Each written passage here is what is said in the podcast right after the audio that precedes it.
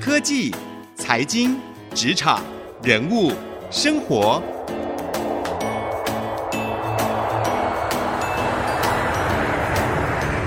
创意领航家。朋友您好，欢迎收听 IC 之音竹科广播 FM 九七点五创意领航家，我是主持人朱楚文。我们的听众朋友里面有许多都在竹科担任工程师，那每天呢，可能面对的都是机器或是电脑。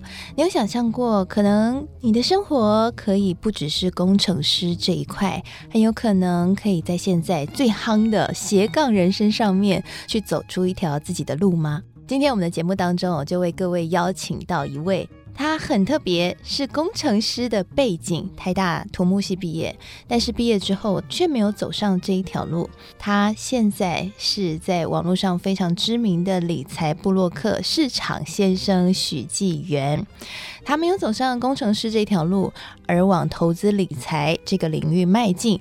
走着走着，也开启了自己的斜杠人生。如今，不仅成为了知名的投资理财的部落客，同时呢，也开设了线上课程。那到现在呢，在脸书上面的粉丝已经有十一万多了，在网站上面分享投资理财的入门教学，每年的浏览人数超过一千万人。今天我们就来邀请到市场先生来跟我们聊聊，到底一个理工男是怎么样一步一步的开启自己不一样的精彩人生呢？我们欢迎市场先生纪元。嗨，大家好，我是市场先生。嗨，我们刚刚一开头就特别提到你的身份，跟我们听众朋友可能很有共鸣。很多听众朋友都是工程师，你自己也是理工科背景的嘛？哎，但没有走原本本行哦。走了一条比较特别的路，当初是为什么会往这一条投资理财的路去迈进？我那时候在大学的时候念的是土木系，会念土木系其实只是因为分数到了，那没有排斥，但也没有特别喜欢，然后就这样一路念念念念到大三大四的时候，其实也不知道自己要做些什么事情，嗯，然后。那时候有一个因缘际会的契机点是，就那时候上了一堂课，是一个管理概论课。那个教授第一堂课就对大家说：“哎、欸，各位同学，你们知道你们一辈子可以赚多少钱吗？你们只能赚五百万。”然后我那时候听了，我就反正快睡着就醒过来，因为五百万实在太少了，对不对？就跟我认知中奇怪，为什么我一辈子只能赚五百万？他就说：“啊，你们土木系出去哦，可能起薪大概就三万五或四万五，你可能一个月大概可以存下一万块钱。”那一年就是存十二万，四十年就是四百八十万。我那时候一听，我觉得天哪，还蛮有道理的。但是因为我以前我从来没有理财概念，所以我对这一块完全不懂。我那时候就开始查资料，然后后来走着走着就，哎、越越研究越多，发现对投资理财这一块很有兴趣。然后我大概在研究所的时候，我确定说我对土木这一块并没有这么有兴趣，所以我在毕业之后我就没有投土木相关的工作。是，那我投财经相关工作。但是因为其实我是土木背景，所以其实没有任何直接金融相关的工作会直接收我。但是我那时候就刚好就是诶，有一家公司找我去面试，然后他是做财经资讯相关的，是做一些财经的资料库。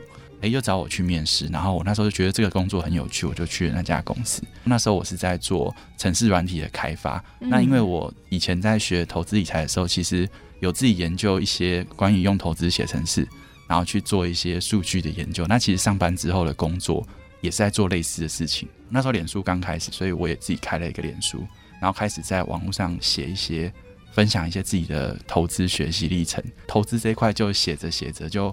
后来就慢慢变成越来越多人看。两三年前我就有开始在想说，哦，那这件事情要不要把它变成我的一个主业？嗯，这样子。所以我大概在去年的时候就离开职场，到现在大概一年多。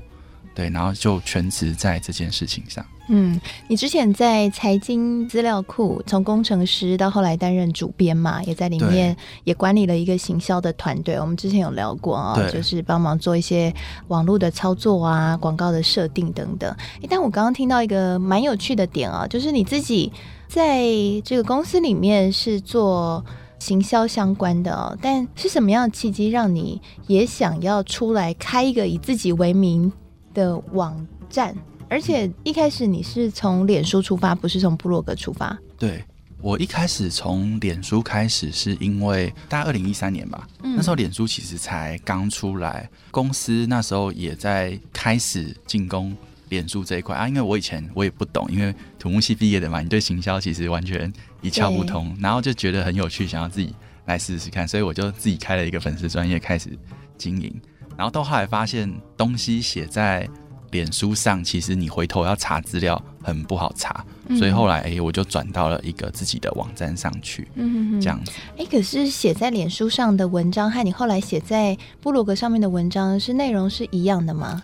呃，我大概在脸书写了大概半年一年左右，然后我就把东西全部一篇一篇我就搬到部落格上去了，然后到后来我就是在我的网站上写内容，在。发到脸书上这样子，对，因为脸书很多人都说没有办法发长内容，但我看你在部落格上面发的那些投资理财相关的文章，其实都还蛮长的。哦，对，所以你后来形式应该有做一些改变吧，对不对？对对，就是写在自己网站上的东西，还是它第一个比较好保存啊，第二也比较好搜寻，嗯嗯，这样子。这也是你在网络行销研究下面的一个结果，你也发现说，哎，这个部落格的文章和 FB 的文章操作形式是不一样的，对不对？是是。嗯，我看到那个《经理人》杂志有访问你哦，在访问当中，你有特别提到说，其实当初从工程师的思维转到行销的思维。转换就转换了半年，不容易。对，因为刚刚有提到，就是我一开始进去其实是写一些城市开发嘛，就是研究一些，把一些投资理财的数据，然后把它做整理，然后做一些资料的呈现。到后来会接到行销，只是因为刚好说那时候有一些同事离职，然后那一块没有人做，嗯、然后哎，我又蛮有兴趣的，然后我就刚好接了那一块。但是工程师的人想事情跟行销的人想事情完全不一样，因为。我们在写程式的时候，我们在想的事情就是我写的东西有没有 bug，这样子，所以我们追求的是自己的正确性。但是我觉得那时候对我最大的改变就是，我要去理解别人在想什么，嗯，然后我要让我的东西被别人觉得很好用啊，这一个转换还蛮困难的，所以那时候花了一点时间。这样，嗯，啊，你后来怎么帮助自己转过去的？我那时候对我有一个很大很大的启发点是，我很感谢我老板，他那时候在看我们写的东西，因为我一开始写的东西都很生硬，都没有站在使用者的角度去写。然后我那时候就观察到他看东西的方式，我们看我们自己写的东西，我们会一个字一个字很仔细的看，但是我看他在看我们的东西，他就是咻咻咻，很快一秒就划过去，可能一整页。我就问他为什么这样看，他就说，因为大部分的使用者就是这样看的。嗯，对，所以我那时候就突然想通了，就说哦，所以其实我过去写的东西只有我自己看得懂，我并没有想到说使用者怎么想这件事情。嗯嗯嗯，所以后来也改变了你写文章的方式。对，就是我会去想说，我东西要怎么呈现，人家才看得懂。因为像在投资理财这件事情上也是一样，就是那时候学的时候还蛮辛苦，就是你不知道去哪里找资料，然后找来东西又看不懂。嗯到底是我的问题呢，还是说那个资料呈现的问题？所以后来我自己有机会去写这些东西的时候，我就会想说，我要怎么样好写到连我阿妈都看得懂，大概类似这样子。嗯，那这就是一个关键的技巧了，因为很多人就是想要走到斜杠创业，或者想要写文章去呈现他的专业的时候，就卡在这一关。然后我发现你的文章有个特点，就是很长列点，对对，对，然后在最后的时候给一个结论。对，你觉得这是可以帮助读者去更记忆你的文章，或者说更快的可以去除杂讯，领教到精华的一个方式吗？对，就是中文字跟外文字还有一个很大的差别，就是那时候，比方说我们看一些国外的书，你都会发现它重点都在第一段就讲，对，然后很多中文的东西重点都藏在中间，对对，然后我就想，嗯，其实我们如果是文章呈现，应该是要尽可能一开始就呈现重点到底是什么。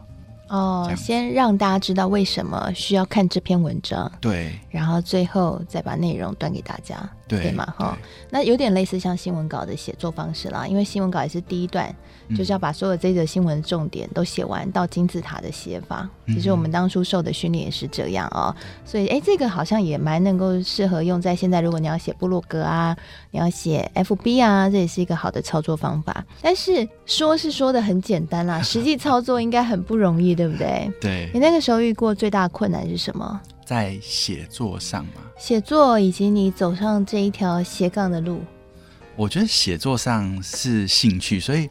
我一开始其实并没有预设说在写作上怎么样困难，因为反正就是一直写，所以你偶尔就是哦天哪，我写了好认真的东西，结果没人想看。对呀、啊，那时候怎么办？就也不能怎么办，就是会有会有可能两三天不大想写东西，然后 然后接下来就继续写。这一块本来一开始是兴趣啦，没有想到变成收入这一块，然后只是后来因缘际会，诶，开始慢慢有了一些收入。那有了收入之后，你就会想说。怎么样用这一块哦，创造更多或更稳定的收入？这样子，嗯，我觉得那个就是另外一个挑战。诶，这个是大家会有兴趣的。你慢慢开始经营之后，第一份收入是从哪里而来？最早其实是有两个，一个是 Google 的广告，哦，OK，对，然后另外一个是。博客来的联盟行销，嗯，你推荐书，然后他给你四趴的回馈嘛？对对对对，对，就是那个联盟行销，嗯嗯嗯嗯，所以就开始创造了一些被动收入。对对，嗯，但那个应该很微薄吧？对，那个还蛮微薄的。然后后来就慢慢的想办法增加喽，嗯，对啊，也许是增加流量，或也许是增加其他可能会对读者也有帮助，然后也可以带来收入的一些。品相这样子，嗯，其实流量应该和文章内容以及主题会很有关系，嗯，也就是大家在讨论的 SEO 的操作这一块。嗯，那你自己担任这个非常专业的财经媒体的主编过，你们在设计文章的时候也会有参考 SEO 的操作在里面哦。对，那可以跟我们分享一两个心法？你觉得那个时候从零到一的这个过程，如何能够善用 S SEO，然后如何决定文章的主题？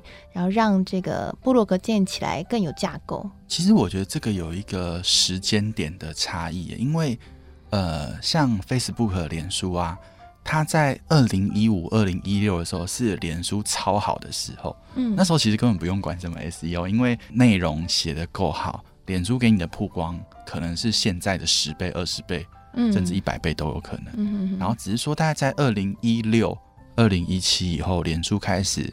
不断的调降触及率，因为内容也多了。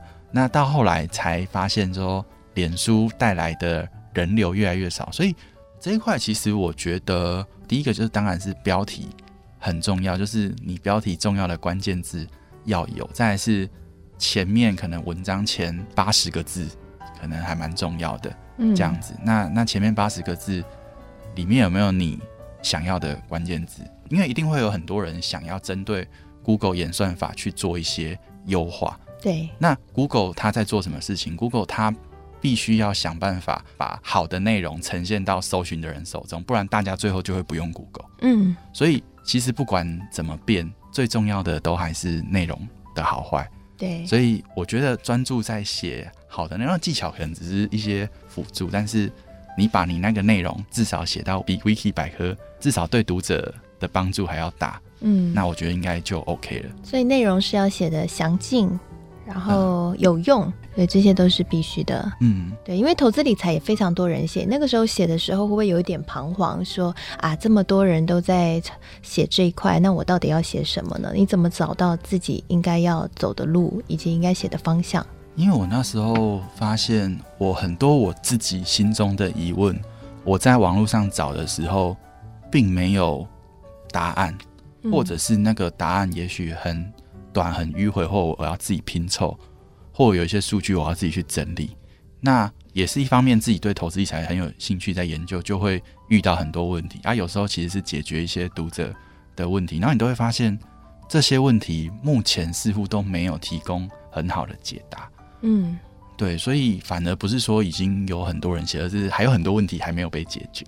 那我有研，我有发现你也有在使用 Line@ 啊、哦，我也很常收你的 LINE@ 推播啦 哈，然后可能会整理出说，哎、欸，最近黄金如何啊？然后推播给大家。那你自己怎么去分配这么多不同的行销工具呢？尤其现在还有 YouTube 又有 IG，那大家也在讨论说，其实这两块，甚至还有 Podcast，都是如果你要发展个人品牌的话，应该要跨足的领域，而且现在可能还有一些红利。那你自己怎么看呢？你有这样的计划吗？我觉得媒体当然曝光了媒体。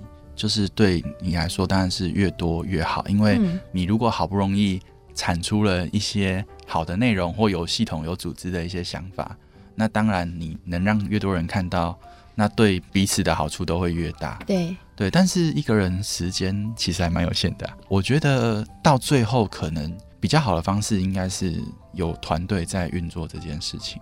但是以我，例如说以我现在来说，我觉得我内容还没有整理到我自己觉得很有系统。大部分的人，你说如果今天要一个投资新手，你说他要去学理财，他并不会说看完我的网站就，也许可以解决他一部分问题，但还没有办法完全解决啊。我的目标其实就是，如果投资新手来，那他可能看完我的网站，他就会对投资理财的东西有一个心里有一个底。啊，不是说他全部都会，只是说，比方说他以后要再去学别的东西的时候，他就会蛮清楚自己要知道些什么或要注意些什么，这样子。嗯、啊，我的目标就是变成一个。比较入门教学的一个入口。好，刚刚市场先生跟我们分享了，其实他当初呢走上斜杠这条路，开设网站，其实就是为了要解决自己的问题。因为在投资理财上面遇到了很多的困难，但是在网络上面没有遇到一个好的解答，所以因缘际会下才开始开启了部落格的写作的人生。没想到就为他开启了斜杠的很多的新的机会。但是斜杠要成功，当然很不容易了。这一路上。他又曾经遇过什么样的困难呢？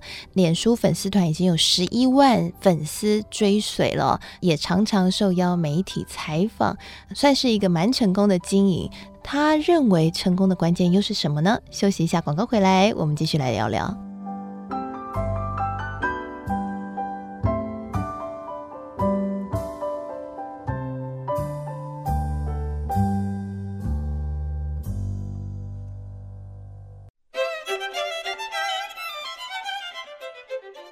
回到创意领航家，我是节目主持人朱楚文。今天呢，我们节目当中哦，在上半集为各位邀请到了一个斜杠的代表。市场先生许纪元，他是知名的投资理财的部落客，那他的脸书粉丝团已经有十一万的粉丝了。那刚刚我们有聊到《经理人》杂志对你的采访，就是关于这个斜杠人生是如何开展过来的。那我们在节目的上半集也特别聊了这一段历程哦，其实。也是因为你对投资理财很有兴趣，所以慢慢的把兴趣换成职业。这一路上最困难的，当然就是，哎，这个兴趣要变成职业，就是一定要有人买单，你要可以创造出收入。那第二困难的就是，哎，这个兴趣你要如何有一个固定稳定的产出，而且有质量的文章，然后可以凝聚到一群观众持续的 follow 你。这两件事是走斜杠人生，很多人都想走这条路，但是无法突破的。你在这路上曾经遇过什么样的困难吗？你觉得最难的是什么？其实最难的事情应该是，我觉得是持续性。也许你中间做某些事情帮你带来了收入，所以呃，但是你会想说，那这样的收入要怎么样才能够有持续性？但在持续性之前，我觉得还有另外一件事情是会影响到你未来会不会有持续性的。我觉得是要去拒绝，就是拒绝包含说，也许是自己。没有那么完全非常认同的东西，诶，但有钱你要不要赚？这样子，嗯、这个我觉得拒绝是一件还蛮重要的事情。另外一个是说，哦，你时间如果嘎不过来，你没办法把一些呃东西提出好的品质的话，那这样的事情你要不要拒绝掉？还是其实是越多越好？反正有钱赚。对，那我觉得拒绝在这一块是蛮重要的。嗯，对。那你自己的准则是什么呢？因为譬如说现在，嗯、呃，你开始有了知名度，嗯，那可能媒体会采访你，然后有人邀请你开线上课程，你最近也开了一个线上课程嘛，嗯，可能还有一些演讲的需求，会有很多的杂事去影响到你原本单纯的写作的时间，还有经营粉丝团的时间。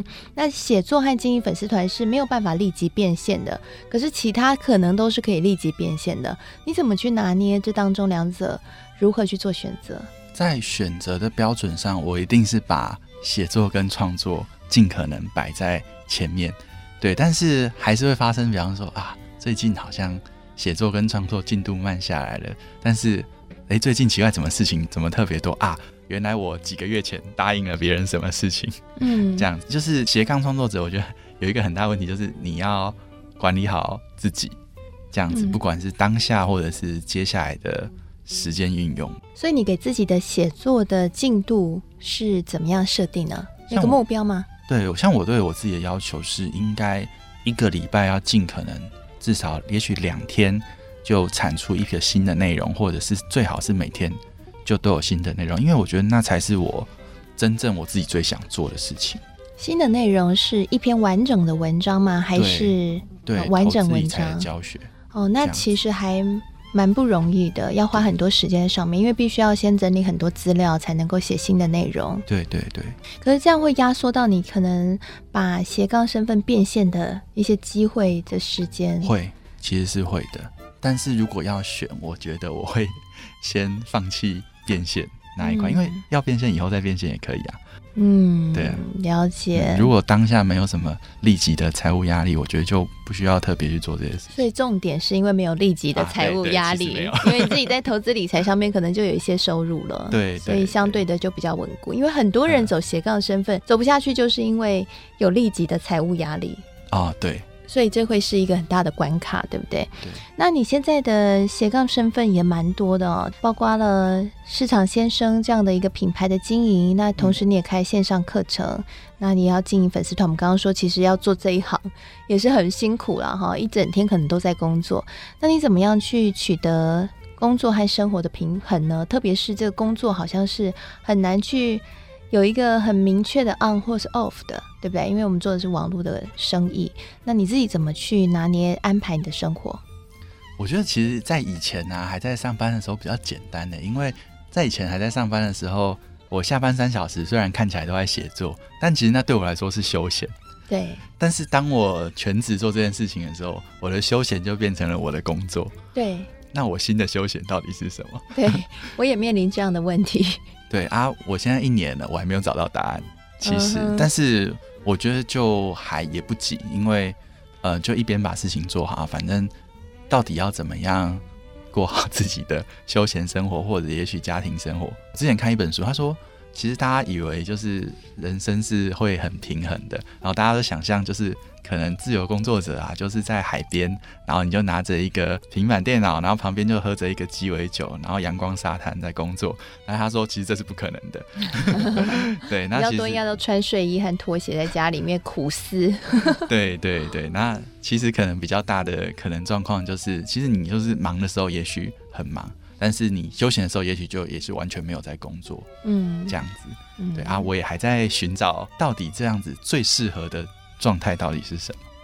好，我们谢谢市场先生纪元今天来到节目当中，跟我们分享啊，他到现在。虽然已经经营的脸书粉丝团有十一万名的粉丝哦，也已经全职的在经营市场先生这样的一个斜杠的身份，但是还有很多事情也还在摸索和学习了。因为这一条路确实很新，是一条还没有很多人走过的路。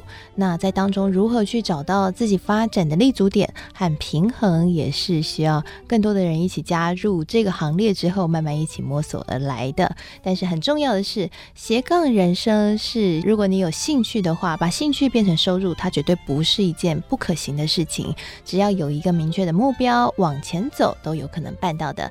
提供给所有听众朋友参考喽。谢谢您收听今天的创意领航家，我是主持人朱楚文。希望今天的节目内容能够让你有所收获。我们下次再会喽。